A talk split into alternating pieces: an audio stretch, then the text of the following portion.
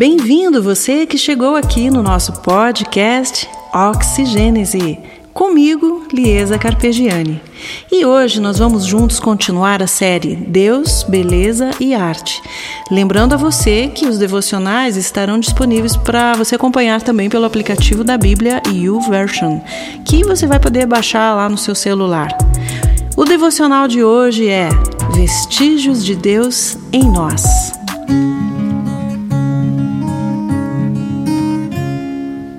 Deus fez tudo bom perfeito e belo, para refletir a sua glória. A natureza manifesta seus atributos. Por sua bondade, o Senhor repartiu uma porção de sua criatividade conosco. Nós não somos capazes de recriar o sol, nem as maravilhas da natureza e do universo, mas somos capazes de representar sua beleza através da arte. O Criador colocou isso em nós. A criatividade artística é capaz de refletir vestígios de Deus. A arte tem a propriedade de tocar nossas emoções, acordar nossa imaginação, nos surpreender com a beleza e encher nossa alma com os traços e marcas deixadas por Deus. Assim, Deus criou os seres humanos à sua própria imagem. A imagem de Deus os criou. Homem e mulher os criou. Gênesis 1, 27.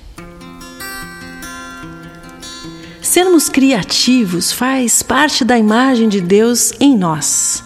A arte tem como fonte a criatividade que o Senhor repartiu apenas com o ser humano. Nenhum outro ser tem a capacidade criativa para imaginar e criar arte e beleza. Nunca seremos surpreendidos pelo nosso pet pintando quadros, porque somente o ser humano foi criado à imagem e semelhança de Deus. Essa graça criativa fez, por exemplo, Rembrandt pintar a tela O Filho Pródigo e, em uma cena, relatar a parábola de Jesus. Nenhum animal é capaz de construir instrumentos musicais como fez o rei Davi, ou tem habilidade para compor uma sinfonia para orquestra e coral como fez George Handel ao criar sua obra O Messias.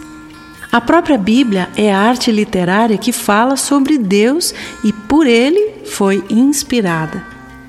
Todas as coisas foram feitas por ele, e sem ele nada do que foi feito se fez. João 1:3.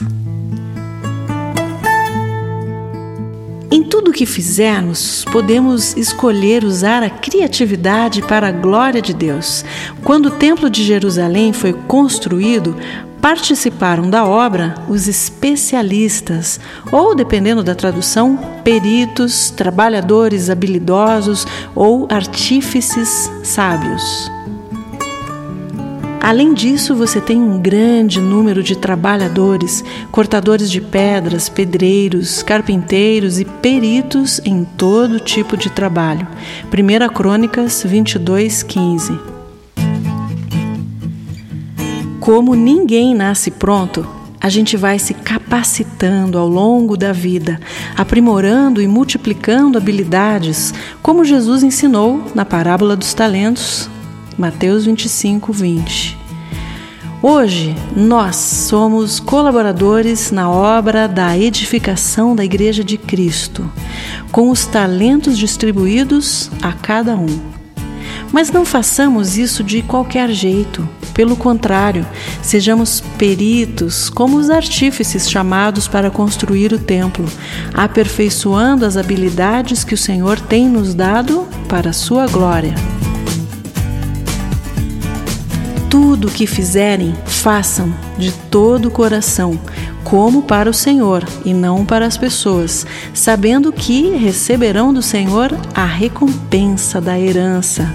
É a Cristo, o Senhor, que vocês estão servindo. Colossenses 3, 23 e 24. Assim eu me despeço, desejando dias abençoados, com muita sabedoria, saúde e paz e que a gente possa ter a sensibilidade de perceber os vestígios de Deus em nós. Oxigênese